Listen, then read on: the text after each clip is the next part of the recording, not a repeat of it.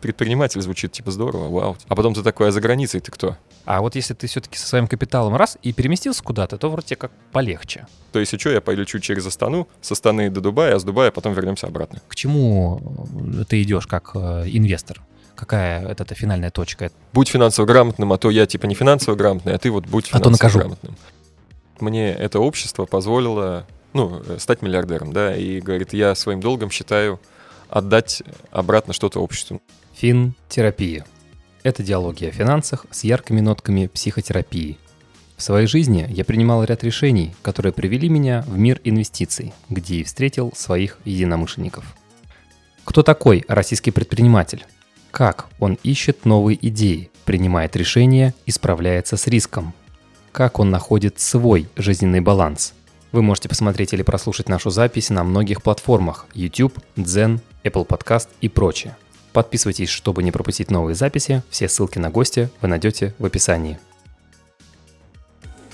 Всем привет! Вы попали на финтерапию, и сегодня у нас в гостях Рустем. Привет. Привет. Это часть 2. Первую часть финтерапии вы можете посмотреть по ссылке в описании. Там мы обсуждали не только ту самую книжку, которую написал Рустем, но и... Блин, надо было взять ее, показывать здесь. Забыл взять ее. Хотя она у меня в рюкзаке, ну ладно. Ну ничего, мы ее покажем обязательно. И оставим ссылку в описании, конечно. А, да, спасибо. Мы обсуждали там потребительские кредиты и то, как они могут на вас повлиять. Что такое хороший кредит, что такое плохой кредит, э, как э, любят э, или ненавидят банки ИПшников. Так что, пожалуйста, welcome, проходите по ссылочке, посмотрите первую часть, когда мы созванивались по Zoom. В этот раз это оффлайн встреча. Наконец-то я очень рад тебя видеть. И, конечно, за этот год произошло огромное количество событий, и мне кажется, моим подписчикам было бы интересно узнать то, как себя чувствует инвестор в другой стране, потому что такой процесс, как э, релокация, переезды из страны в страну, это достаточно а, проблематично, возникают вопросы с нерезидентством. Расскажи, как ты с этим справлялся, Ой, пожалуйста? это вообще на самом деле было тяжко. А то мне все писали, ну как отдыхается, типа, Рустем. А ты на самом деле там всегда такой, блин, в стрессе что делать, что там брать этот ВНЖ, там оформлять, не оформлять, там что надо там для икометы турецкого там и все такое. На самом деле э, я, да, был один из тех, кто в сентябре просто... Мне позвонил друг, говорит, я взял билеты на поезд, поехали в Астану. Я говорю, ладно. И что-то так сразу И ты его не остановил. я его не остановил, и супруга меня не остановила, тоже собрала мне вещи. А у меня был семинар с утра. Я, короче, провел семинар, после семинара сразу сажусь на поезд и поехал. Вообще никуда, в никуда. Но самое интересное, мы же занимаемся лодками, об этом я тоже рассказывал. И у нас в Астане есть э, два крупных дилера. И самый интересный был момент как раз-таки в том, что я просто звоню нашему оптовику и говорю там, Олег, выручай, мы тут едем, не знаем, что там, где остановиться. И в итоге это был как раз хороший мотив, да, скажем так, познакомиться, во-первых, с оптовиком, с которым мы 10 лет работали просто по телефону, общались. А теперь мы, короче, увиделись э, вживую, плюс еще вот эта э, проблема нас даже сплотила, и по идее я приехал туда и продал ему еще больше лодок. Олег, если вы это смотрите, Ого, Спасибо. Поддержали нас тогда. Вот. Ну, конечно, мы продавали это со скидкой тогда, это как раз межсезон, все такое. Но, в общем, э, совместил, э, скажем так, неприятное с полезным. Плюс познакомились, в общем, с поставщиками, плюс узнали новую страну. А потом мы поехали. На самом деле я поехал в самом-то начале не из-за того, что э, сильно там перепугался, да. А у нас э, были путевки в Дубай, а они были в октябре. Я переживал, что вдруг, ну, там вообще никто ничего не, не понимал там. а, ну, типа не выпустят. Вдруг не выпустят, да. Я подумал, что если что, я полечу через Астану, с Астаны до Дубая, а с Дубая потом вернемся обратно. Мгм. Вот. И Логично. в- да, в итоге я три недельки пожил в Астане, потом мы поехали в Дубай. В Дубае мы решили, что э, когда у нас кончилась путевка, там 10 дней всего был отель, мы решили попробовать остаться там. В итоге мы хотели остаться там на два месяца, в Дубае же можно 90 дней находиться. И мы, короче, попали в квартиру, в которой просто живут тараканы. И, короче, мы ложились В спать. Дубае, Да. тараканы. Я вообще в шоке, на самом деле. Мы сняли квартиру, мы платили за нее 3000 долларов в месяц. То есть, ну, блин, ценник такой нормальный. Но там же и цены взлетели, на самом деле. И в итоге в первый день мы просто ложимся спать, я включаю свет, я смотрю, таракан тут ползет, там ползет. В итоге мы еле-еле, короче, скинули эту квартиру, переселились в другую, еще 10 дней пожили, и такие, надо искать другое место. Все-таки я же инвестор. Думаю, по 3000 в месяц платить это тоже там быстро съем капитал. В итоге мы поехали в Турцию и пожили еще два месяца в Турции. Ну и потом, после Турции, я снова вернулся в Астану, пожил еще два месяца в Астане, а потом понял, что это все бессмысленно. Короче, лучше жить там, где твоя семья, друзья, близкие, твой родной язык. Это сейчас прям этот а, пропаганда российской культуры. Это нет. На самом деле... Это не реклама. Это не реклама, да. А, я думал, короче, что а, смогу быть таким этим вечным туристом. Это же э, есть такая фишка, ты Короче, ездишь везде, где у тебя есть э, время пребывания как турист, ну, там, российский, там, типа, тут ты два месяца можешь, тут 45 дней, там, этот, в итоге, где у тебя кончается, ты летишь в другую страну, продолжаешь жить там, потом там, потом там. Но возникают проблемы с налогообложением, с медициной, да, со всеми этими проблемами, страховками. И на самом деле, когда ты... Одно дело, когда ты едешь на курорт и отдыхаешь, а другое дело, когда ты э, приехал и просто живешь там среди местного населения, да, и смотришь быт. И на самом деле не все так здорово, как там в отелях и как... Короче, когда и ты... совсем другое дело, когда ты живешь. Да, Потому да. что одно дело отдых. Одно дело ты турист, да, а другое дело, когда ты уже по-настоящему живешь. И не хватает, все равно идешь в кино, там фильм на английском, я как бы английский понимаю, но все равно некоторые там шуточки, все смеются, а ты такой, так, а что там за шутка была? И ты такой, так, что-то как будто это. В итоге идешь... Это говорит э, э, Рустем, который занимается переводами лекций. Ну так, между прочим. Посмотрите его канал, пожалуйста. Это Финанс Грэм. Мы оставим ссылку в описании. Э, совсем недавно вышла классная э, лекция. Э, и про, про Мангера есть выпуски, и про Питера Линча. Короче, очень интересно. Я крайне советую. Там На самом деле там прям много полезной инфы. Коллекция коллекция выступлений инвесторов там всех времен. Даже мы нашли Джона Темплтона там 89 -го года, там Ух целый час. И самое интересное, кстати, что инвестор тех времен, там у него говорит, ну что же делать, мы живем в эпоху неопределенности. И я такой, блин, как будто вот про сегодняшнее время говорит. И он такой, все нормально будет, через 20 лет все будет нормально. И реально ты такой смотришь, да, 20 лет, а то посчитаешь, типа, действительно все нормально. Да, но на самом деле как-то это все путешествие, оно как раз-таки позволило, наверное, понять, что когда ты, скажем так, примерно средний класс здесь, и ты переезжаешь туда, ты теряешь, во-первых, э, в своем статусе, плюс ты там вечный иммигрант, на тебя смотрит как на неместного. Фаранг. Да, и, в общем, очень много хорошего можно и попробовать сделать здесь, да, потому что я же хожу еще по школам, по университетам, меня начали приглашать, а там как бы я кто? Я там просто этот ебанджи, по-моему, или как-то там по-турецки. Нет, это, это, это иммигрант. Это не матершинное слово, да. да, в общем, э, и даже в Казахстане я был как э, этот чужак. Потому что я прихожу еще с голубыми глазами, все такие голубые глаза, а ты русский. Я говорю, да я татарин, ребят.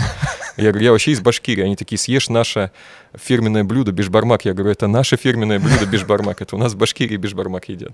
И, в общем, у нас культуры на самом деле одинаковые, но, короче, ну, так и со- но... республики соседние. Да, но я не что. похож, видишь, на казаха. Угу. Вот, как-то так.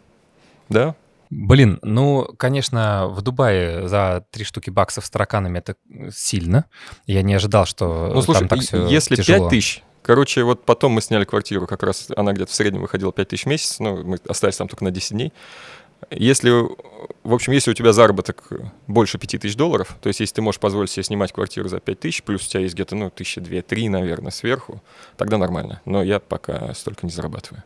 Ну, либо если на самом деле мы мечтали с женой э, до этого, лет пять назад, когда первый раз попали в Дубай, или лет семь назад, мы думали, надо сюда переехать. А когда ты, короче, там поживешь, понимаешь, тут жара, там, короче, у тебя постоянно этот сопливишь, короче, везде эти кондиционеры. кондиционеры там, и еще там везде температуру выставляют на 18 градусов. Ты выходишь, тут у тебя 45, заходишь в метро, там 18, выходишь опять 45, заходишь э, в торговый центр, там опять 18, и ты, короче, тебе прям в жар, в холод. Ну, в общем, к этому надо привыкать. Ну, пока молодой, наверное, Простуда хорошо. обеспечена. Да, да. В общем, так-то в молодости нормально, но когда ты переступаешь порог 30 лет, ты начинаешь думать о более глубоких вещах. да. Поэтому, да. И мы хотели, короче, э, раньше там можно было получить э, вид на жительство, если ты покупаешь жилье за, так не соврать, 200 тысяч долларов, по-моему. И как раз э, я думал, если взять рассрочку, там у них просто на самом деле до того, как возник этот бум недвижимости, я сейчас ни в коем случае не призываю инвестировать в Дубай. Короче, до того, как все, вот после ковида, были хорошие цены, мы даже уже смотрели несколько квартир, смотрели и коттеджи там, там же типа коттеджные поселки строятся, всякие Damac Hills там и все такое. И получается, что можно было э, залезть как бы в рассрочку на 2-3 года. И я думал, как раз залезаю в рассрочку, тихонько мы начинаем ее выплачивать, пока живем и работаем здесь, в России. Потом продаем нашу квартиру и этим куском оставшимся закрываем просто наш э, нашу там рассрочку, там даже не ипотека, угу. и получаем вид на жительство, а с видом на жительство ты ее можешь продлять каждые три года. А тут в итоге понаехали россияне, понаехали все, все, короче, со всех стран, и они подняли этот порог до миллиона долларов, и я такой, ну все, я все равно, значит, буду вечным этим иммигрантом. И, кстати, я там видел много русских, они, конечно, не запариваются, я-то просто честный, видимо, поэтому э, встретил женщину, она говорит, я тут 8 лет живу, я говорю, а как вы с ВНЖ, не с ВНЖ? Она говорит, да, я просто, говорит, плачу там кому-то деньги. То есть они платят деньги, их... Кому? Их, типа решалы какие-то? Их фейково устраивают А-а-а, на работу. Понятно. Ну, а это не фейковая компания, типа вроде компания настоящая, но, короче, если потом поймают эту компанию, уже такое было, типа компанию эту накрывают, и там все 80 человек, которых они устроили, их всех депортируют просто. Ну, то есть это такая мутная схема. Короче, до поры до времени ты можешь Понятно. там жить и работать, но как-то, короче. Зато я там снялся в рекламе. Ух ты! Я там погонялся за своей э, актерской карьерой чуть-чуть. Так, так, так, так, так, в какой? Я прямо, я постараюсь поискать это, мы вставим Наверное, это здесь мы, выпуск. ты не найдешь, но я, конечно, поищу, если я найду, я тебе сброшу. Ее показывают где-то в Кувейте. Это реклама Бургер Кинга. Мы, короче, были типа болельщики, там же был э, чемпионат мира. Ага. Нас собрали 15 человек, причем все с разных стран. Там были э, норвежец, короче, египтянин, немец, э, и из Ирана девушка, потом бразильянка. Интернациональная группа Да, такая. да, и мы, ага. короче, мы типа каждый представляли разную страну. Я был из России. И мы, короче, там это типа болели, ели там этот э, картошку фри, бургер, там дрались за них. Ну, короче, этот забавно. Слушай, это интересно, прикольно. Мне кажется, это такой не, необычный опыт, когда ты можешь попробовать пожить в другой стране. Еще заработать, ну. Э, да, да, да.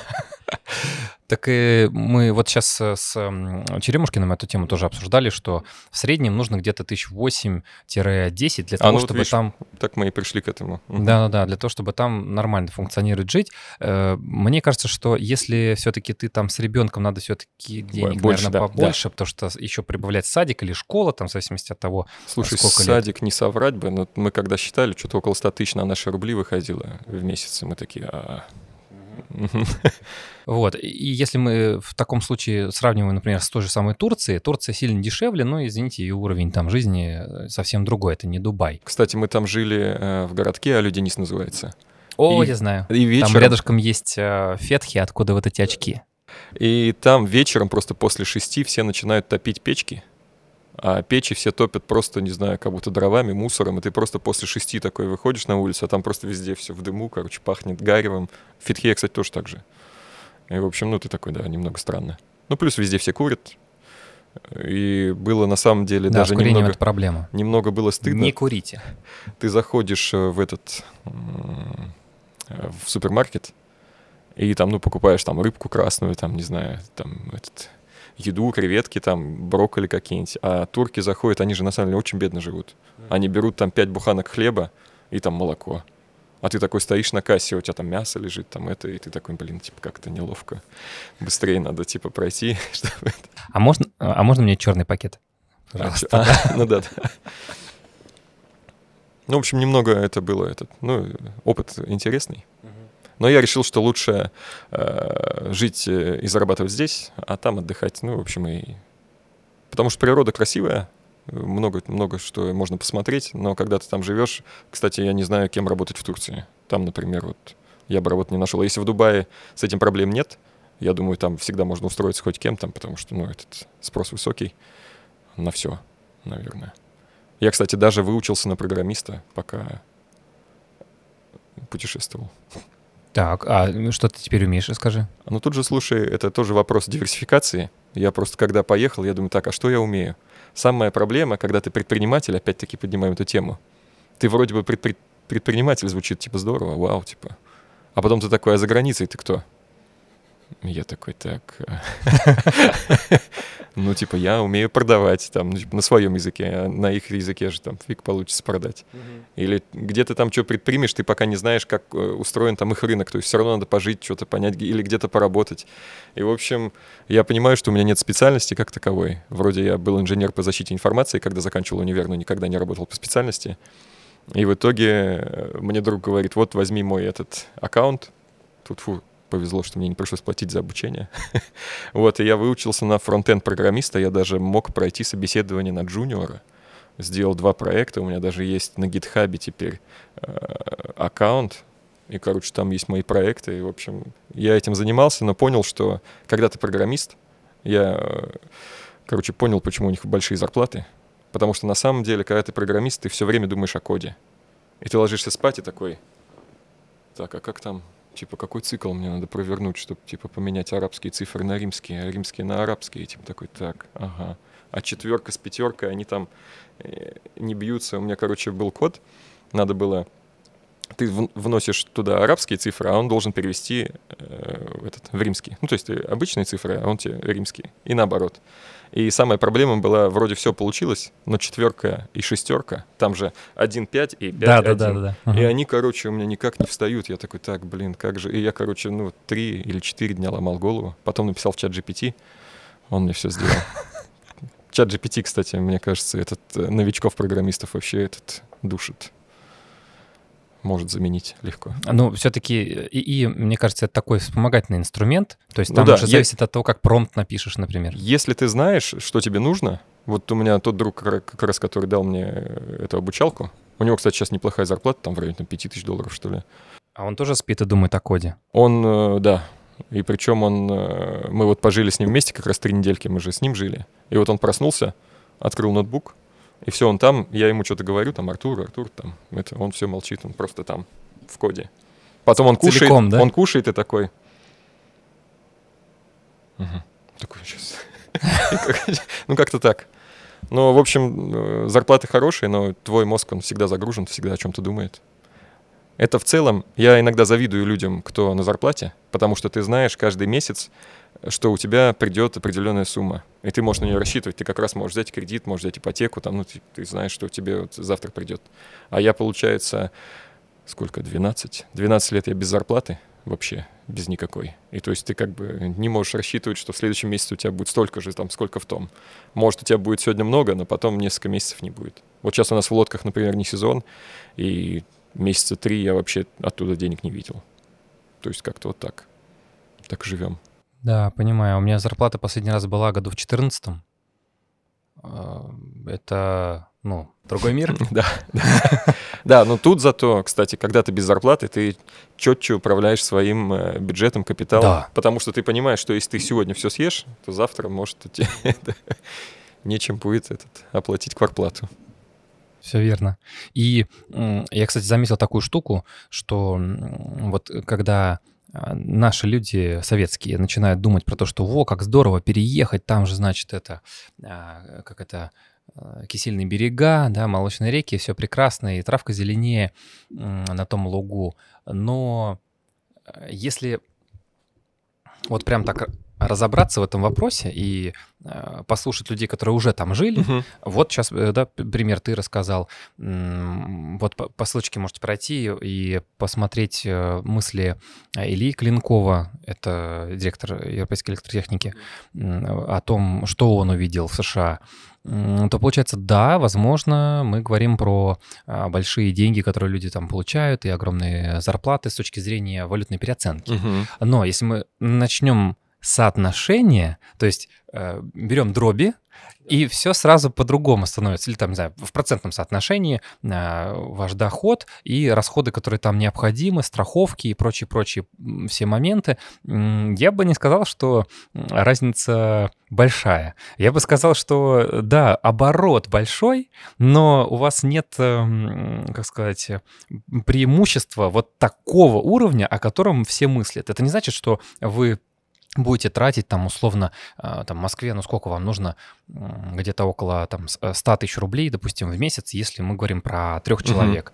В Уфе так вообще еще дешевле. Э, да, да, в Уфе можно справиться меньшим количеством денег. Да. Потом э, вы, например, зарабатываете там вдвоем среднюю зарплату 200. Все, у вас уже остается там, допустим, 100 там, или где-то 60, чтобы откладывать, инвестировать. Все, вам удобно, вам нормально. Если мы говорим, например, про там, Америку, то там совершенно по-другому. Там Говорим, да, го... Кстати, вот у этого друга, который программист, есть тоже приятель, который уехал туда, живет в Бостоне. Он получает 8 тысяч долларов.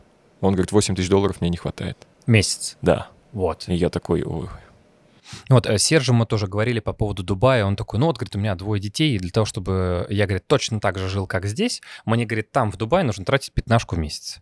Вот тогда я буду жить точно так же, как здесь, в Москве. Поэтому мне в этом плане, конечно, нравится соотношение потраченных и заработанных денег в Москве конкретно, потому что если мы вот э, сравним э, с тем же самым маленьким городом, там, две, полторы тысячи километров от Москвы, вот мы недавно были в городе Пласт. Это недалеко от Челябинска, там где-то час или два ехать. Если мы говорим про Челябинск, вот с местными жителями я пообщался, а, они говорят, что у них зарплата там где-то 45-60. Ну, это вот вилка. Примерно как у нас в Уфе. Вилка, да-да-да. Ага.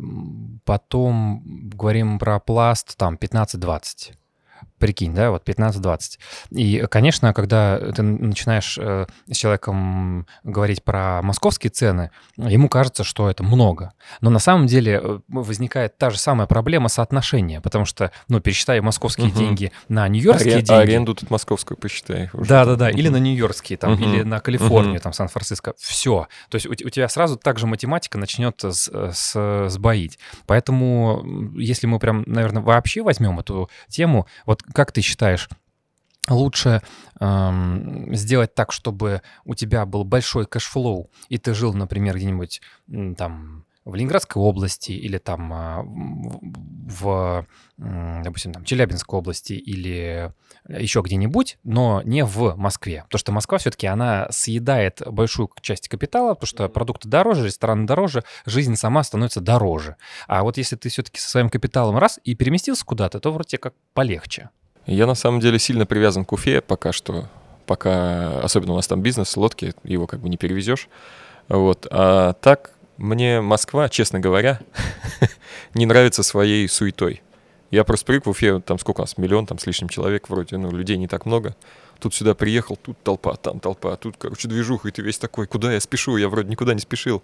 А тут надо же это, двигаться как-то медленно, терпеливо, а ты весь такой. Вообще, мне кажется, что лучше жить в каком-нибудь городе поспокойнее. Ну, в Питере, кстати, красиво. Мы вот съездили недавно э, по-быстрому на несколько дней, чисто в центр, по музеям. И там как-то поспокойнее, потише. Но, может, конечно, надо выбирать и по климату. Кто его знает. И вообще я заметил, что э, либо я старый становлюсь, и ты такой, вроде все, всю молодость хотел куда-то свалить, куда-то уехать. Да, потом ты такой, а вроде здесь хорошо, а вроде тут у нас частные клиники под боком, ты уже тут привык, тут у тебя, тут кафешка, тут у тебя доставка, там это, то все. И в целом я бы хотел, наверное, выбрать регион, где по получше с э, воздухом, потому что у нас в Уфе, сейчас э, это будет антиреклама Уфы, у нас часто бывает превышение сероводорода в воздухе, еще чего-то там. В Челябинске, кстати, тоже, и в Екатеринбурге, по-моему, тоже. И у ну, нас... это там, где производство Да, у нас же химпром, да, и у нас Башнефть там э, добывает, там еще что-то. И... В общем, поэтому хочется, ну, либо, не знаю, либо за город перебраться, Уфимский, да, где почище воздух, посвежее. Потому что вот к родителям приезжаешь в загородный дом, вроде как-то этот, поспокойнее по этот. Да, либо какой-то город, где по как это правильно-то выразиться? окружающая среда по, почище. Почище, да, да, получше да. с экологической обстановкой. Да, да, вот так красиво звучит. Вроде не этот, не обстримав никого. Ну, мне, да. честно сказать, э, Челябинск понравился. Я там был первый раз в жизни. И я был удивлен, знаешь, какому фактору? Я пообщался там еще со студентами и со школьниками. Ну, кого там встретил на, на улице, у меня был там час на прогулку. Ты такой, так, ты, расскажи мне. Да-да-да, я еду, значит, на самокате такой, а, и вижу трех пацанов. Они какого-то очень умного вида были. Я думаю, такой, и рядом с институтом, главное, гуляют. Но видно, что они студенты института, потому что там, ну, может, 14 лет. Я такой, пацаны, говорю, как вам тут? Они такие, ну, нормально. А мы вот все ходим, значит, в один кружок программистов, что-то там, значит, это а, на Олимпиаде, готовимся к Олимпиаде.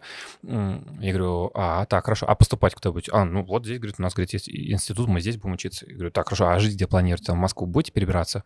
Они такие, нет, а зачем? Я такой думаю, прикольно, вот это подход, круто. Потом познакомился с девчонками, они где они учатся? Они... Я надеюсь, постарше, педаг... не педагоги. А, не, нет, это уже, это уже две студентки были, подружки. Они педагоги, я не помню, на кого там именно, а, но вот они в педагогическом. Я говорю, а у вас какой план? Они такие, ну, мы будем здесь. Я такой, в смысле, одна такая, ну, я, говорит, хочу в школу пойти преподавать, а другая такая, я вот хочу, а, ну, до, доучиться, там, магистратура, вся фигня, и чтобы преподавала в институте. Э, никто не собирается никуда уезжать, э, там, в Москву или в Петербург. Вообще нет такого даже настроения. В Волгограде немножко другая обстановка была, когда мы там пообщались. Оттуда все-таки а, почему-то хотят. А, Я, знаешь, двинуть. заметил, чем у тебя, наверное, хуже житие, житие. у меня просто друзья, они из Стерлитамака. Там, в общем, ну, похуже, чем в Уфе. Город, по идее, это город образован просто вокруг э, завода, там, где добывают соду. Этот, э, шиханы сверлят там, с них этот, получают соду. Да, в итоге они со Стерлитамака перебрались в Уфу. Потом в Уфе такие, что-то нам тоже не нравится, перебрались в Москву. А в итоге с Москвы через компанию, в которой вот работал друг, он, они перебрались в Германию теперь. То есть я думаю... Сразу в дамке. Да-да-да, ты когда вот так переэтываешься. И я всегда Шварценеггера привожу в пример, да, часто тоже это нравится мне, этот мужичок. А, он же тоже рассказывает, говорит, я родился в Австрии. Вроде ты такой, блин, ты же в Австрии родился. А он говорит, я жил в деревне, там, говорит, все пили, и говорит, я просто понимал, что этот город для меня вообще, эта деревушка, это слишком маленькая, и это мне, короче, это не городок для меня. И он пытался все, все время перебраться куда-то подальше. Он вначале там в Германию переехал, там тоже в Мюнхене пожил, потом, короче, его в США, когда увез этот Джо Вейдер, он сразу там начал. А когда ты живешь уже, наверное, в городе миллионники, он же, кстати, недвижкой занимался, по-моему. Да, кстати, на самом деле Шварценеггер э, пошел в кино только после того, как стал миллионером. Он заработал около миллиона на инвестициях в недвижку. Он как раз-таки брал, примерно, наверное, твоя тема. Они брали в ипотеку, он взял в ипотеку дом, там вроде было 5 квартир, и в итоге он 4 сдавал, в одной жил сам, и в итоге тихонько гасил ипотеку. Тут потом этот дом, там начался бум недвижимости. Он продал дом дороже потом взял еще несколько, и, короче, вот он вот так крутился, крутился, этот снежником набирался, и потихоньку он выбрался на, и на доход отдельно, и он говорит, я поэтому мог выбирать роли. И ему, когда предлагали какую-то стрёмную роль, он такой, не, в итоге дождался роли на Терминатора и сразу этот залетел. Это же вообще круто, когда ты можешь э, выбрать, чем тебе заниматься, и главное соглашаться в каждую вот минуту своего времени э, заниматься тем, что тебе интересно. Не только то, что у тебя вот нужда, тебе а, очень сильно надо там, денег заработать, и вот только сейчас, и потому что там есть ничего. На самом деле суть э, вот этого э, фразы там на пенсию там во сколько-то лет, да, или вообще там выйти там на пассивный доход, это даже больше не для того, чтобы ты не работал, а чтобы Иначе ты растешь как... диван. Да, да, а чтобы ты мог делать то, к чему действительно лежит душа. Причем в будущем это, возможно, еще тебе принесет какие-то э, доходы. Вот поэтому надо стремиться к тому, чтобы у тебя был доход, ну, там, не только от бизнеса, плюс от капитала, плюс еще там каких-то вложений, и так у тебя получается, что освобождается время, которое ты можешь уделять. Вот сейчас, например, э, меня позвали 27 ноября, у нас будет конференция в Башкирии, и меня позвали провести лекцию для преподавателей школ. То есть я буду учить преподавателей, как учить детей финансовой грамотности. Я О, такой, это круто, слушай. Да, и, то есть постепенно, э, если бы я работал, не знаю, программистом, да, uh-huh. я бы сказал, блин, ребят, когда я там, это, у меня там проект горит, дедлайн. Я там, думаю о коде. Да, я думаю о коде, какие там э, дети, какая финансовая грамотность, да. Тут хотя бы я могу э, привнести что-то свое, да, какие-то свои вот эти моменты из книги, какие-то метафоры, которые преподаватели могут донести детям. Плюс, кстати, мою книжку приобрели, мы познакомились с финансовым центром Республики Башкортостан, и они формируют библиотеки финансовой грамотности в школах, там, ну, в регионах. И Класс. они взяли мою книжку, будут э, добавлять ее в каждую библиотеку в школе. Ну, не во все школы, пока там вроде там начнутся там с 30 библиотек, потом там дальше, дальше. Ну, то есть это потихоньку ты э, находишь время для того, чтобы там сделать что-то, да, что в будущем поможет э, будущим поколениям. Потому что ты же как инвестор должен вкладываться м, в долгосрок, и по идее я понимаю, что раз я остаюсь здесь, в нашей стране, то надо э, попытаться сделать что-то хорошее для будущих поколений. И, ну, это как бы часть, наверное, вот этого моего вложения, скажем так, такого не денежного, а в свое время вкладываешь э, в развитие. Если вы предприниматель или в данный момент меня смотрят представители заводов, фабрик, мастерских или других предприятий, напишите мне, и я сниму о вас ролик, который выйдет на этом канале. Если вы хотите поддержать мой канал, подписывайтесь на Boosty. Оформляйте подписку на Boosty в тарифе «Рантье» или «Инвестор» и задавайте свои вопросы в закрытом чате. Но вот насчет времени мы совсем недавно с э, Русланом Сухи поговорили. Там много важного э, я услышал. И, э, кстати, вы можете здесь по ссылочке в описании посмотреть, послушать этот выпуск. Очень хорошая тема, когда ты становишься инвестором, пусть даже на какую-то незначительную сумму, просто ты начал это. Ты начинаешь немножко по-другому относиться к своему времени. Потом ты к своему времени еще иначе начинаешь относиться, когда ты переходишь уже в такую стадию, где у тебя, например, там пассивный доход а, приходит хотя бы половина от твоих нужд. И у тебя такой, так, а зачем я делаю вот это? А, за- а а для чего мне вот здесь там три дня терять? И в итоге человек м, переходит просто на другой этап. Это очень увлекательно, потому что этот процесс, как мне кажется, он важный в жизни осознанного человека. Если мы говорим про э, не такой потребительский подход, когда, ну ладно, я вообще поработаю, мне там что-то заплатят, и я там это, на диване, значит, посижу, отдохну. А, Не-не-нет, Э, я говорю именно про то, когда тебя штырит, когда тебе самому хочется что-то делать. Вот ты как раз сказал, что было бы здорово э, донести знания э, до м, людей э, разными способами. Можно там через книжку, а можно выступить, например. Это же ты тоже свое время а, меняешь на что-то, то есть на какой-то вклад э, в будущее, допустим, э, города или там Региона. да, региона, страны. Вот это, мне кажется, очень важная штука, о которой мало думают э, предприниматели, потому что э, вот эта тема такого социального предпринимательства, она у нас пока еще не так уж сильно развита. А если мы вернемся назад и посмотрим, что делали богатые, например, Карнеги А, там какой-нибудь, да? да, да, да, а, богатые раньше, или, например, там те же самые купцы или какие-то а, э, семьи там в 19 веке, которые там а, строили отдельные там дома для бездомных и, и прочее, прочее. Это же были подарки, подарки государству, а, потому что, ну вот у вас государство позволило вам, допустим, заработать какие-то миллиарды рублей или там миллион долларов, неважно, и вы можете что-то сделать а, для этого же государства, в котором вы же живете, в котором вы же зарабатываете. Это же как Баффет говорит, что, говорит, мне это общество позволило, ну, э, стать миллиардером, да, и, говорит, я своим долгом считаю отдать обратно что-то обществу. Ну и кроме того, что он там всех э, э, проповедует, да, свою, э, свои правила инвестирования, да, он еще плюс оставит еще и 99% своего капитала. То есть, ну, вообще молодец так-то в этом плане. А какие а, в итоге планы у тебя? То, что я совсем недавно задумался об этом. А что в итоге? Что, что в конце? Вот к, че- к чему ты идешь как инвестор? Какая это, это финальная точка? Это, не знаю, какой-то пассивный доход в миллион долларов в год? э, Или, может быть, какая-то другая цель? Она не денежная, например, а, там, своя школа. У меня на самом деле мама учительница начальных классов.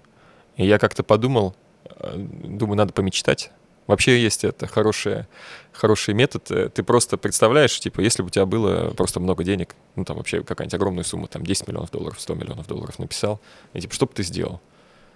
И я подумал, что если тут все будет хорошо, если э, к этому времени моя мама еще будет не слишком старой, то я бы открыл бы школу как раз бы, чтобы маму сделать там э, главный там директор, ну и типа была бы школа там, не знаю, где был бы упор как раз-таки там на финансовую грамотность или что-нибудь такое, или на предпринимательство то же самое. Я потому что недавно меня позвали провести в Белебее э, по онлайну, я провел, провел лекцию по предпринимательству как раз для студентов. И я понял, что, в принципе, из-за того, что я говорю слишком просто, многие подумают, что, блин, наверное, он необразованный чел, раз так просто говорит. Но, в общем, у меня... Э, я никогда не усложняю. Я всегда пытаюсь э, донести все простыми словами, понятно, и просто навсегда был таким, видимо, простым. И, в общем, я им рассказывал как раз про производство лодок, и была лекция, но я понял, что подросткам это тоже интересно. И можно было бы развиваться в ключе как раз-таки ну, того же самого, не прям там идти учителем в школу, потому что это ты будешь обучать только узкий круг детей там, а просто стать, не знаю, как таким, э, ну, в стиле Баффета уж как высоко этот э, забрался, конечно. Он же на самом деле перестал преподавать только после того, как стал миллиардером. Он на самом деле ходил, проводил э, лекции в университетах, проводил лекции в бизнес-школах, и с 20, там, с 20 или с 23 лет он только и делал, что этот, э, занимался преподаванием. То есть параллельно своему вот этому инвестиционному бизнесу. И я бы хотел, думаю, просто, скорее всего, я бы отошел от бизнеса лодочного. Прости меня, пап, если смотришь это видео. Вот, но э, потому что оно занимает действительно много времени. Потому что там я с понедельника по пятницу, с утра там до вечера, чаще всего, ну как бы да, ты сидишь чаще всего просто в офисе и можешь заниматься своими делами, но э, пять дней в неделю ты обычно в цехе, потому что должен контролировать, что там происходит. Вот, и заняться уже как раз-таки больше проектом и финансграмм, финансовой грамотности. У меня еще вторая книга до сих пор не дописана, там такая идея прям хорошая. Как раз-таки э, в первой части же больше основы финансовой грамотности, там мы говорим про капитал, который вырастает словно дерево, ты снимаешь плоды. А во второй части у меня как раз больше про э, саморазвитие и про время, что в сложном проценте, там же у нас график э, время и деньги, и что как раз основа это даже не сумма, которую ты вложи, вложишь, а время, которое ты э, посвятишь вот этому наращиванию капитала. И, ну, вот хотелось бы как-то, не знаю, развиваться в этой сфере, в популяризации финансовой грамотности везде. Ну, в России, по России пока, хотя бы так. Клево. По русскоязычному населению. Клево. А, ну, со своей стороны могу сказать, что у меня мама тоже педагог, мы знаем, как педагоги получают немного. Да, да, да. Да, поэтому, когда ты инвестор и педагог, это гораздо круче. Ты потому что не ждешь, что тебе что-то заплатят, и у тебя вроде есть доход, и ты... А чисто по сумме, на самом деле, у меня нет такой планки. И сейчас я даже, честно говоря, признаться, я даже не знаю, сколько мне приходит дивиденды, потому что у меня они приходят, я сразу их реинвестирую. То есть пока у меня есть э, сопутствующий доход, к слову, YouTube тоже превратился в своего рода небольшой бизнес, потому что начинают заказывать рекламу, что-то мы э, не берем, а, а кого-то берем более-менее интересные эти вставки. И то есть получаешь дополнительный доход, который тебе тоже позволяет еще больше времени тратить на вот это просвещение, скажем так. Вот, кстати, ты затронул классную тему про доп. доход. Мне кажется, что вот сейчас это не то, что мейнстрим, а очень важно современному человеку, допустим, если вы нас смотрите, вам там от 18 до 30 лет, вы, скорее всего, уже понимаете, что нужно зарабатывать и в интернете тоже. Я недавно прочитал еще несколько книжек и посмотрел э, лекции ребят, которые, знаешь, какую штуку исповедуют? Они стараются диверсифицировать доход. То есть не активы, а именно доход. То есть э, ну, допустим, там с YouTube есть какая-то а, реклама, там, доход, а есть еще, например, какое-то там онлайн-преподавание, а есть э, еще основная профессия у человека. А Дивиденды он... с акций. Да, да, да. А доход еще с там, недвижимости. Доход с недвижимости. И вот он э, потихонечку, потихонечку вот так э, расширяется. То есть, э, чтобы не стать э, той самой э, лодкой, да, у, у которой там на какой-то волне она там э, раз и сломалась. Потому что есть же такая, по-моему, проблема, что есть какая-то волна э, по, по, по этой а, причине. Да-да-да, по этой причине, что нельзя там э, как-то лодкой управлять Ты должен всегда этот, идти на волну, поперек да, волны. Да, да, Если да. станешь боком, тебя перевернет. Угу. Угу. Вот, и получается, они как раз такие э, стараются стать более устойчивыми. И я такой посидел, подумал, э, так, это я, значит, получается, э, прокачался э, по звуку, выступал, значит, как диджей, потом организовал мероприятие, э, потом изучал съемки и прочее, и прочее. Э, и в итоге увлекся недвижимостью. И получается, я, в принципе-то, этим и занимался. У меня в книжке был э, пример, на самом деле, сосны или ели. Э, суть в чем? Когда ель растет, у нее основной корень только один. И за первые 10 лет она должна распространить корневую систему вот так вокруг э, того места, где она растет, а потом через 10 лет основной корень, оказывается, отваливается. Это я узнал, когда мы ездили на Зюраткуль, это гора в Челябинске как раз. Офигенное место, кстати но не ездите туда, а то там слишком много людей туда ездит в последнее время. Не могу забронировать домик. да, в общем, какая классная реклама, да, получилась. А, и нативная интеграция, я же говорю, начал зарабатывать деньги. А, в общем, и суть в чем? Как раз а, также и с источниками дохода. Обычно как? У нас один источник дохода, и потом, если он отваливается, то все, дерево падает. На самом деле, часто мы видим в лесу деревья упавшие, э, ели, и у них просто вот так вот эти корни, но с серединки не видно, они просто вот так вокруг.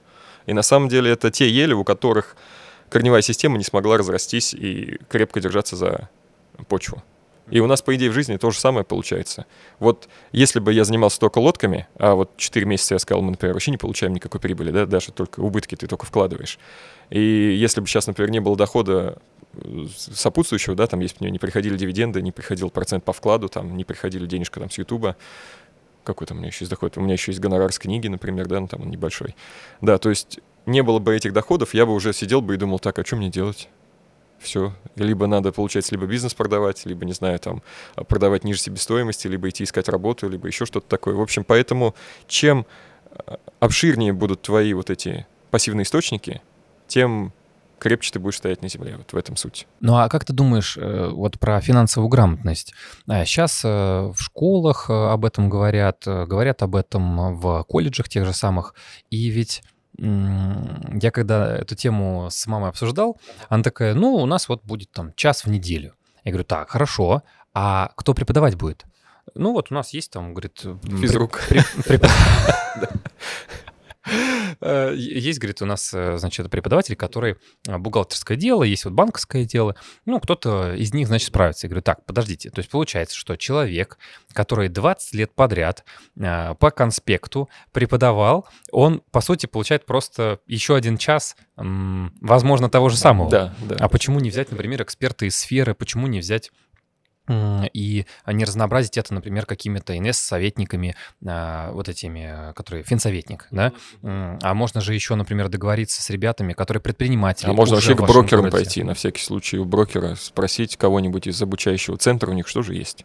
А мне кажется, брокеру это доп. реклама, как раз ты вроде взращиваешь поколение будущих инвесторов. Ну, то есть могли бы даже так делать, мне кажется. Да, то есть здесь интеграция может быть. Можно позвать, ну, людей, например, э, кто-то там мне названивает, а, можно позвать людей таких, как э, я, а, там, я могу про недвижимость рассказать.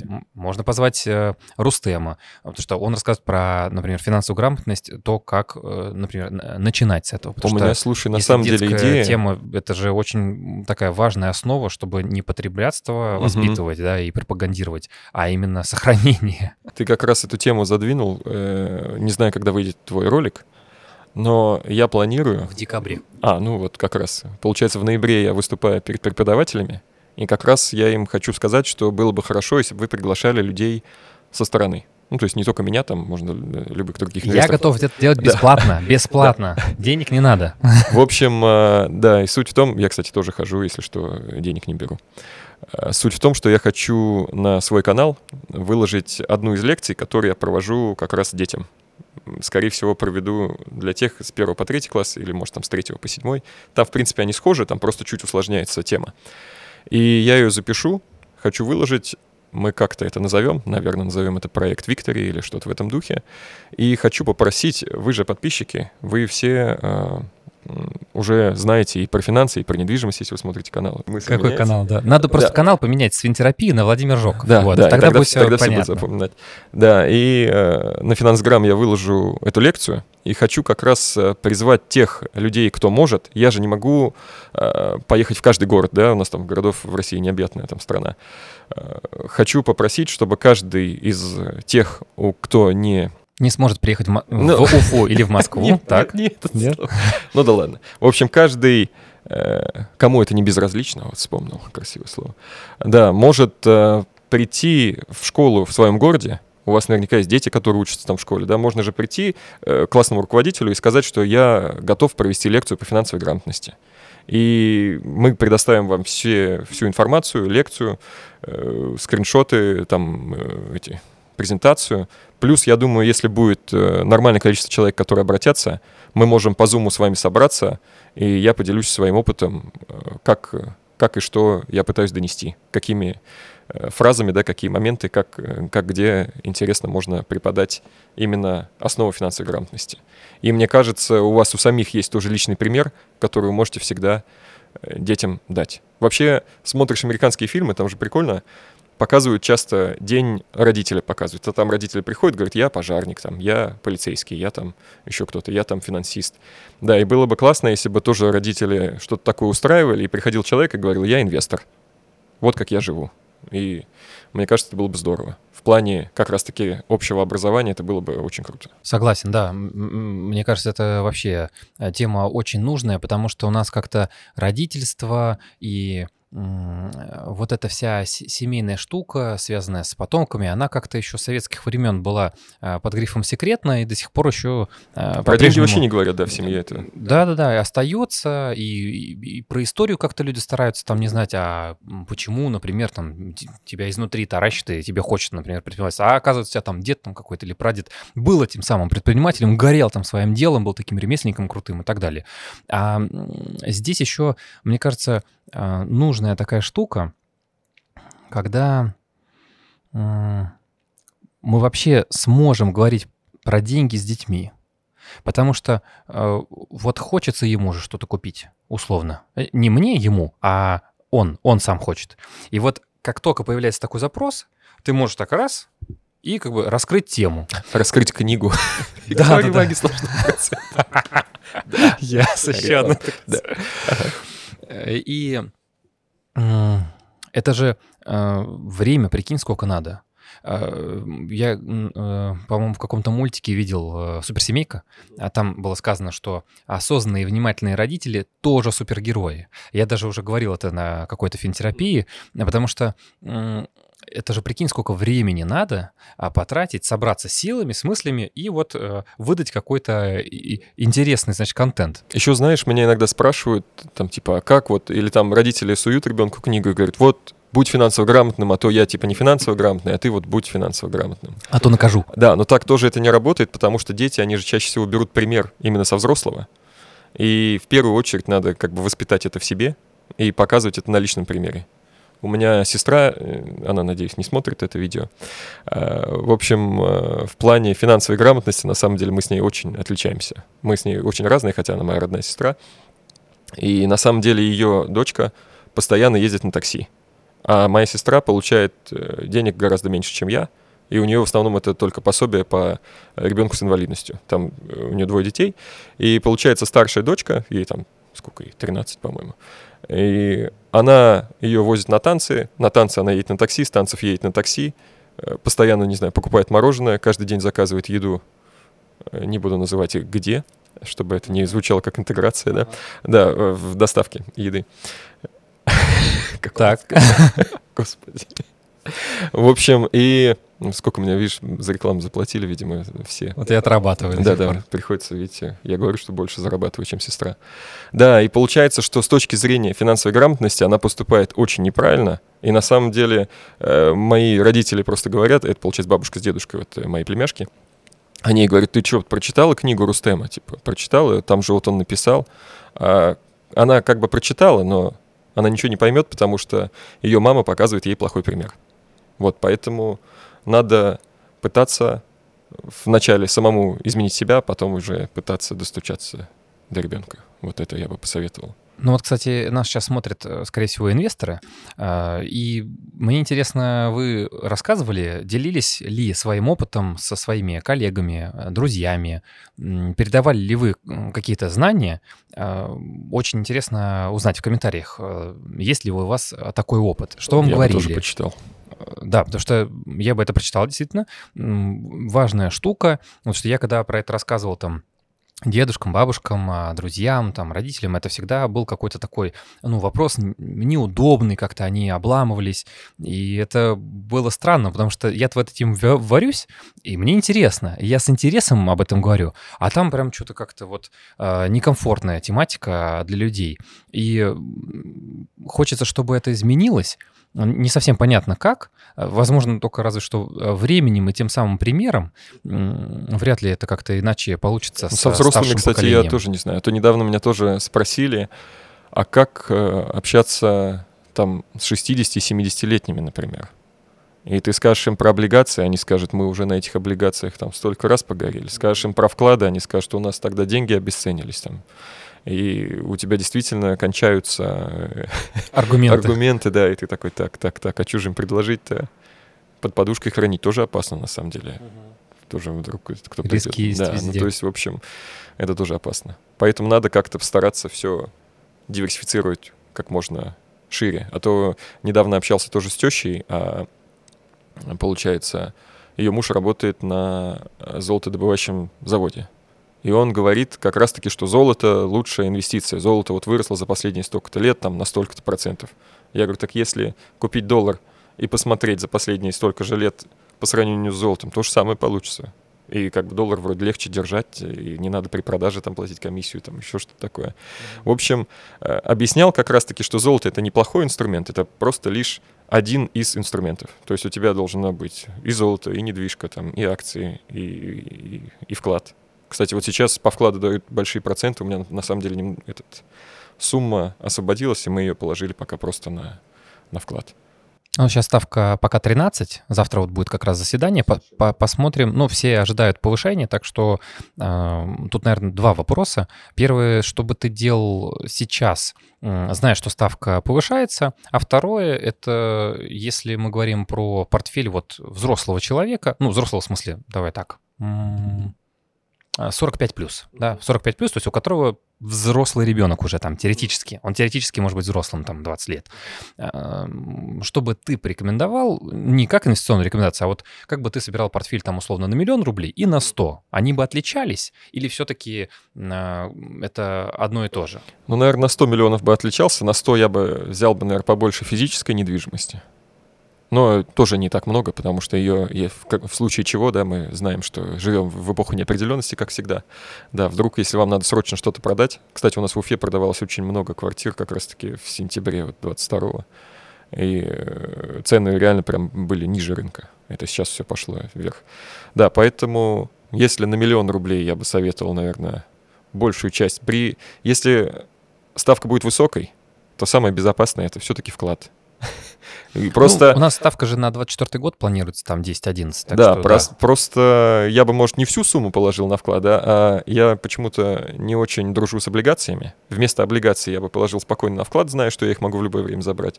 А часть, наверное, процентов 30-40 я бы все равно оставлял бы в фондовом рынке, потому что все-таки акции могут дать э, больше как бы ты можешь и потерять там, конечно, процентов 50. У меня, например, китайские акции есть в портфеле, которые там минус 58 процентов самая большая просадка.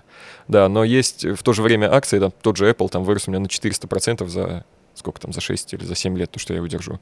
То есть, или компания Novo Nordisk, которая делает инсулин, я ее купил буквально, не знаю, пару месяцев назад, а она выросла на 25%. То есть, ну, бывает такое, что ты можешь заработать за короткий срок большую сумму, но в то же время за короткий срок можешь потерять большую сумму. Поэтому тут, как всегда, если вкладываем в портфель, то, естественно, его диверсифицируем. Если портфель больше 100 миллионов, то тут, естественно, у тебя открываются, э, освобож... развязываются руки, да, ты можешь купить и американский рынок, и немного там из Японии взять какую-нибудь Toyota, да, э, Sony, там компании хорошие не инвестиционная рекомендация.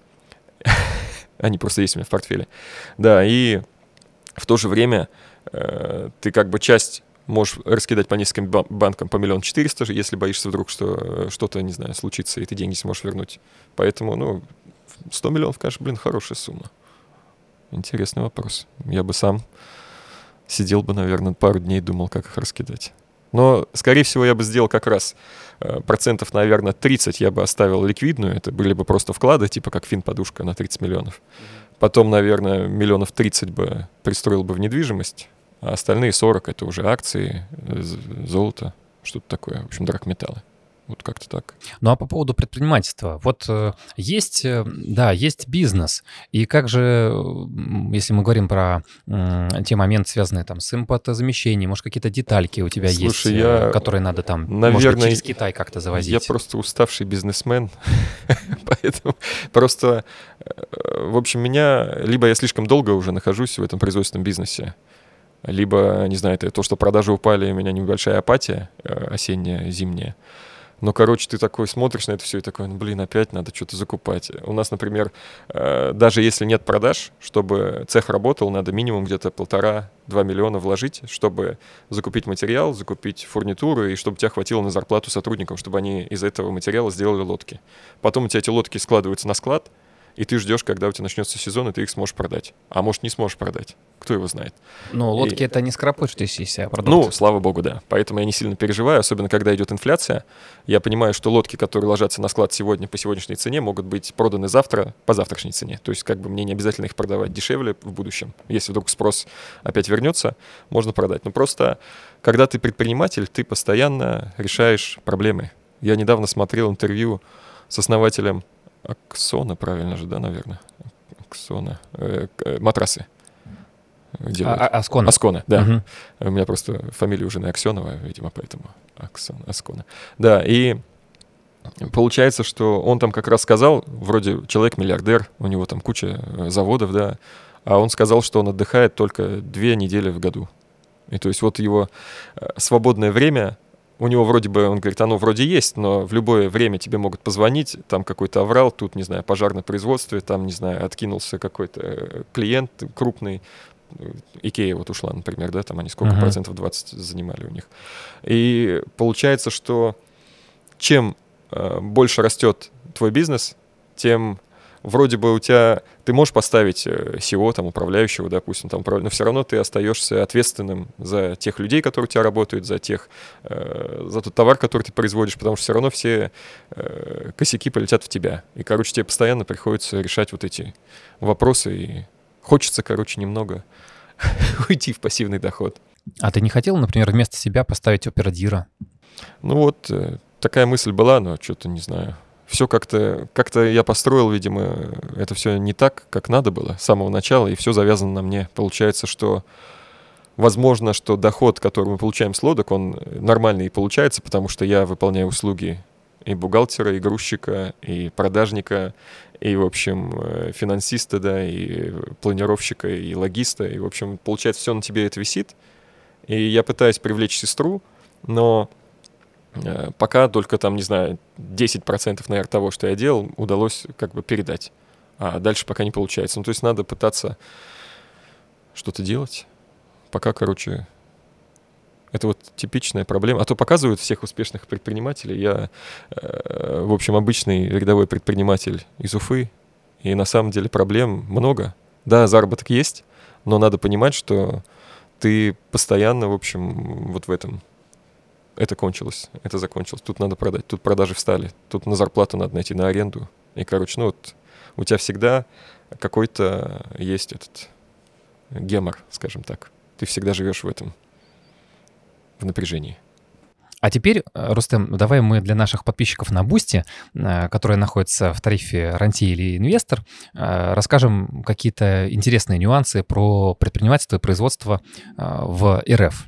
Может быть, ты можешь э, поделиться какими-то секретиками, да, пожалуйста? Я помню, даже Владимир Путин сказал, что те, кто э, ведет производство в России, это просто, не знаю, это люди прям супер самоотверженные, потому что... Энтузиасты. Энтузиасты, да, потому что на самом деле, когда ты начинаешь все считать, считаешь себестоимость, считаешь все затраты, все налоги, да, то получается, что ты выходишь на супер-пупер там минимальную маржу.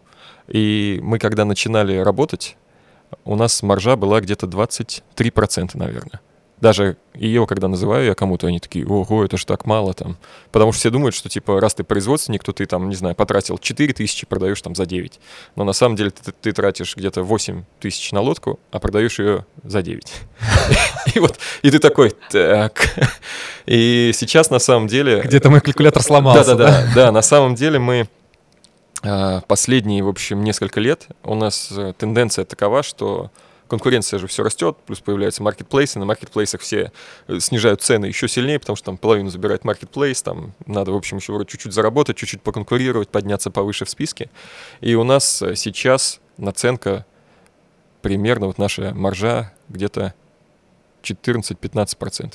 То есть вот, ну, примерно, как я и сказал, с 8 тысяч э, с затрат ты за 9 200 там можешь продать эту лодку, там, скажем так.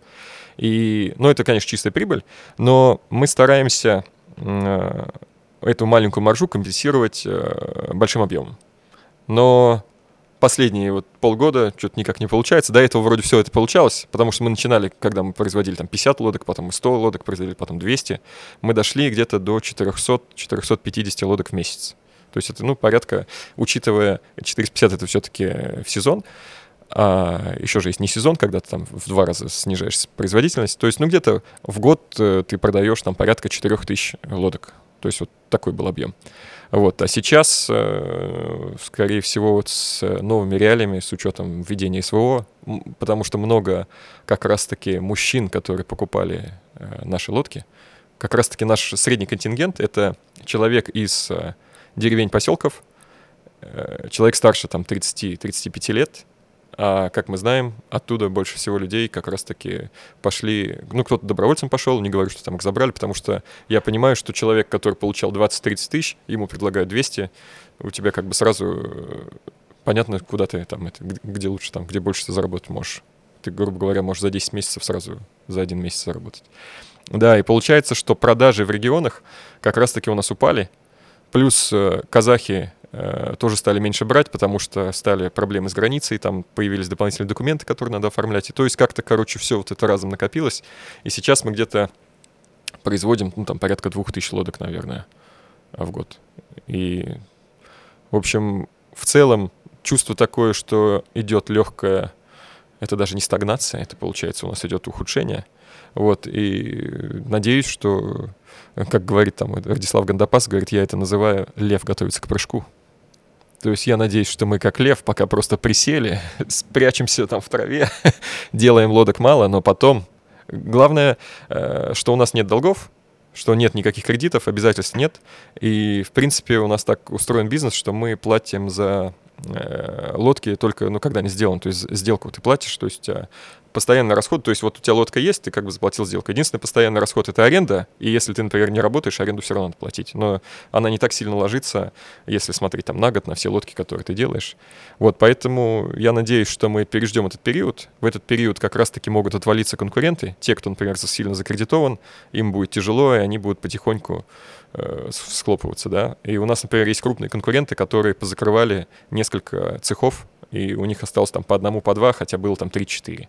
И поэтому, как говорят же, кризис — время возможностей. Если удастся его пережить, если годик там другой мы сможем поработать на маленькой марже с маленькой производительностью, да, если мы это выдержим, опять-таки, э, благодаря пассивным источникам я понимаю, что я это спокойно переживу. Вот, и если мы его переживаем, потом начинается все-таки тфу я надеюсь, подъем, и мы раз начинаем зарабатывать. То есть, ну, вот как-то так. А вообще вести бизнес маржой в 14% имеет смысл? Да, потому что э, к нам пришла э, как-то женщина, это мама моего одноклассника. Что-то у нее случилось с телефоном, я не видел ее 20 лет после там школы. Она говорит, Рустем, мне Максим дал твой телефон, он сам уехал говорит, можешь мне помочь этот, э, там что-то разблокировать, там что-то это. Я говорю, ну ладно. А она сама предпринимательница. И мы тоже, ну, она такая лодки посмотрела, говорит, о, прикольно, круто. А она всю жизнь работала в общепите, там, ну, что-то такое. То у них кофейня была, то она там работала, у нее была торговая точка, они продавали фрукты, овощи. А там у тебя наценка, ну, там, это где-то 100, 120, 150 процентов. Ну, то есть я когда ей говорю 14, она такая, а зачем вы это делаете? Рустем там. А потом, ну, вроде она расстроилась, а потом что-то мы выходим, она говорит, о, что за машина? Я говорю, моя машина. Она такая, а ты где живешь? Я говорю, ну вот там-то, там-то. Она говорит, в ипотеку взял? Я говорю, нет, типа так взял. Она такая, так нормально же получается. Я говорю, так я и не говорю, что плохо получается. Я и не жалуюсь. Да, ну то есть э, ты работаешь на... У тебя есть оборот, ну и, грубо говоря, ну я же цифры назвал, можете посчитать, там 200 лодок ты продал по 1000 лодок, вот тебе 200 тысяч. Ну то есть для Уфы это, в принципе, нормальная зарплата. С этой зарплатой ты можешь жить на 50, 150 откладывать. И вот у тебя 150 ты год откладываешь, у тебя уже миллион с лишним получился. Еще годик пооткладывал, раз ты можешь уже вроде квартиру взять. Ну то есть в целом, если ты умеешь контролировать свои доходы, расходы, умеешь что-то делать, то, в принципе, этот можно. Но в Москве, я думаю, не получилось бы. Но поэтому все производства такие крупные. Я знаю, что в Питере есть лодочники, но у нас вот в Уфе очень много, 28 производителей, и плюс э, они открываются там в Воронеж, всякие, ну, такие маленькие города, где и зарплату не надо супер большую платить, скажем так как бы плохо это не звучало. Но у нас в среднем 40-50 тысяч. Вот э, по Уфе как раз э, мы выходим на этот ценник. И где у тебя аренда недорогая, и, в общем, тут ты можешь как раз-таки отсюда отправлять везде в остальные части света. Ну, ты же как предприниматель видишь еще какие-то возможности, какие-то новые тренды в создании чего-либо, какого-то продукта? Может быть, а, там есть какие-то идеи, у меня вот есть, например, свой новый проект, а, которым я горю, и не спал там весь сентябрь, когда меня накрыло. Так, что за проект? Вот, я, я об этом расскажу тебе лично. А, да, об, этом, об этом еще пока не знают мои а, подписчики на Boosty. Об этом даже на Boosty никто не узнает. Даже на Boosty еще не знают, да. Знают только ну, стратегические инвесторы, которые со мной будут уже Слушай, если честно, раз уж тут на Boosty, наверное, не так много людей это услышит, никто не сольет, и надеюсь, эту информацию. Я вообще когда начал вести вот YouTube-канал, мы как бы три года ведем, но мы это больше ведем на энтузиазме же, и мы бесплатно это все готовы были вести, а сейчас появился... Ну, у меня на энтузиазме. Да, и получилось, что сейчас мы выходим на рекламу, да, и мы получаем, в принципе, нормальные деньги. То есть у тебя могут заказать там 4 рекламы по 40 тысяч рублей, то есть у тебя 160 тысяч раз пришло, а времени ты на это потратишь гораздо меньше, чем на производство лодок. И я такой понимаю, что так, одну рекламу, там, я сегодня запускаю за 40 тысяч, я потрачу на это, ну, там, два рабочих дня, допустим, чтобы там сделать видео, там, даже если посчитать, что перевод там мы сделали, еще что-то. И а потом такой, так, а чтобы 40 тысяч получить в лодках, мне надо сделать 40 лодок. Чтобы 40 лодок сделать, надо купить там э, 4 ролика материала, они там стоят где-то на 100 с лишним тысяч. Потом такой, надо купить фурнитуру на все это, это еще 1025. Потом плюс надо заплатить сотрудникам, плюс это ты начинаешь считать, что чтобы те 40 тысяч получить в лодках, тебе надо вложить где-то 400 тысяч, и потом только найти, э, сделать их, потом найти того, кому Спрос. их продать, ага, и потом только ты их вытащишь. То есть это долгие такие длинные деньги, и, а здесь ты такой раз, и все. И я вот даже на самом деле задумался, может быть, мне надо было эти 10 лет не бизнес по производству лодок развивать, а свой канал, может, было бы уже 500 тысяч подписчиков, и реклама стоила бы дороже. Ну, вот не знаю, пока меня, короче, ломает, потому что хочется быть вроде бы в настоящем бизнесе, да, потому что я понимаю, что блогер, ну, типа, это как-то несерьезно же звучит, типа, ты что, блогер, что ли, что это? А тут, как Да, а тут ты вроде предприниматель, там, уже как-то это, инвестор, там, как-то уже по-другому. Да, и поэтому меня пока ломает, но пока я занимаюсь и тем, и тем, но вполне возможно, когда доход начнет превышать доходы с лодок, я могу даже подумать о том, чтобы выйти из бизнеса, даже может так. У меня, например, YouTube ничего не приносит. Если что, это только вложение. Ну, так слушай, что, это... уважаемые подписчики на Boosty, которые сейчас это смотрите, спасибо с вам. YouTube нет денег, поэтому спасибо вам огромное за то, что вы поддержите канал, а, потому что это каждый месяц где-то там несколько десятков тысяч рублей. Слушай, просто нормально трат... тебя поддерживают. Просто тратится... Нет, я про а, затраты. А. Да, это несколько десятков тысяч рублей затраты только на производство контента, время и, конечно, время уважаемых гостей, которые сейчас... Он мне не платил в 12 э, утра в четверг вот, э, смогли прийти. Иногда мы записываемся утром. Да, э, то есть это абсолютно такой проект на энтузиазме. Вот. Так что ну, спасибо вам большое. Года два-три, и начнешь зарабатывать, я думаю, все получится. А как тебе кажется, кто такой российский предприниматель? Ну, это решало. По-другому, как ты всегда, ты всегда решаешь проблемы. То тебя налоговая может позвать. К нам как-то приходил АБЭП, э, это отдел безопасности, э, да, экономических, по экономическим преступлениям. Они, в общем, кто-то нажаловался на нас, сказал, что мы делаем презервативы. Они- А, подожди, подожди. У нас в стране нельзя делать презервативы? Короче, чтобы делать презервативы, надо получать какую-то лицензию. А у нас как бы лодки, но они даже не резиновые, это ПВХ. Но кто-то, лодки. сказал, мы подумали, что на сленге звучало так, сейчас скажу плохое слово, Ага. а, Да, они понял. там делают гондоны. Мгм. А у нас на самом деле на нашем лодочном сленге это мы так называем иногда каркас лодки. Ага. Каркас лодки, который травит, это типа да, Понятно. сдутый. Да, и получается, что к нам пришли, им пришлось все показать, но слава богу, они тут все посмотрели, поняли, что мы ничего такого не делаем, что мы делаем просто лодки и ушли. В общем, ну и такое было. Росгвардия приходила как-то. Пришли ребята с автоматами. Говорю, что вы здесь делаете? Лодки. Да, я говорю, лодки. Они такие, сколько стоит? Я говорю, ну вы с автоматом, вам дешевле будет. Он только на меня посмотрел. Я думаю, блин, ладно, хоть я его не, не разозлил. Ну, в общем, этот, э, бывает. Короче, ты всегда сталкиваешься с какими-то такими вещами, с которыми не хотел бы сталкиваться. А когда ты инвестируешь, ты вроде, ну, ты тоже сталкиваешься с вещами, когда у тебя могут заморозить акции, делистинг какой-нибудь произойти может, но они не такие, короче, э, психологически, наверное, как это правильно это сказать? В общем, не такие тяжелые психологически, как когда к тебе приходит, не знаю, проверка какая-нибудь или еще что-нибудь такое. Ты там э, очкуешь хуже, чем перед экзаменом там или еще где-то, ну, в общем, такие вещи. Ну а про свободное время предпринимателя это ценно или же нет? Это очень ценно. Все равно, что бы плохого я не сказал про предпринимательство, я ведь все-таки этим занимаюсь, да, а то все так подумают, блин, что-то он тут наговорил всякой дичи. Да, на самом деле, когда мы начали, первый наш бизнес был корейская косметика, мы просто закупали товар за границей и перепродавали его э, с наценкой в торговом центре.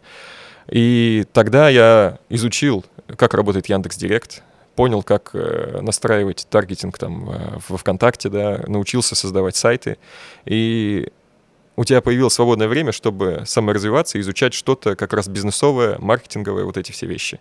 И получается, что если бы я не уволился тогда, какой это был там год, 2012 год, если бы я не уволился, я бы, скорее всего, так бы работал по найму и не изучал бы ничего нового. И, скорее всего, я бы не стал инвестором. Потому что получилось же как, ты ушел с работы, тут тебе надо шевелиться, двигаться, ты начинаешь изучать все больше, и узнаешь все больше и получаешь больше. Я, кстати, часто подписываю книгу детям, пишу, чем больше изучаешь, тем больше получаешь. Это как раз фраза, которая э, всю нашу жизнь, в принципе, э, объясняет. И получается, что если бы я не ушел с работы, не открыл бы бизнес, то не было бы и лодок, да, если бы не было лодок, не появились бы инвестиции, не появились бы инвестиции, не появилась бы книга, не появилась бы книга, там не появился бы канал, и тем самым, в общем, как-то это все так пошло, пошло, пошло, и пришло вот к чему-то вот такому. Кто знает, может быть, я и останусь и дальше предпринимателем, просто там, не знаю, уйду, перетеку в другое русло и так далее. Просто найду э, кого-то, кто будет управлять бизнесом, а я буду просто, не знаю, пить чай. Но, скорее всего, такого не будет, такого не бывает. Все равно вы всегда должны отвечать за все. Не забывайте об этом. Спасибо тебе. Да, пожалуйста. классно. Ладно, пока. Приходи еще. Обязательно. С нами был Рустем Ишмаков. Подписывайтесь на наш канал. Здесь говорят инвесторы, предприниматели и не только.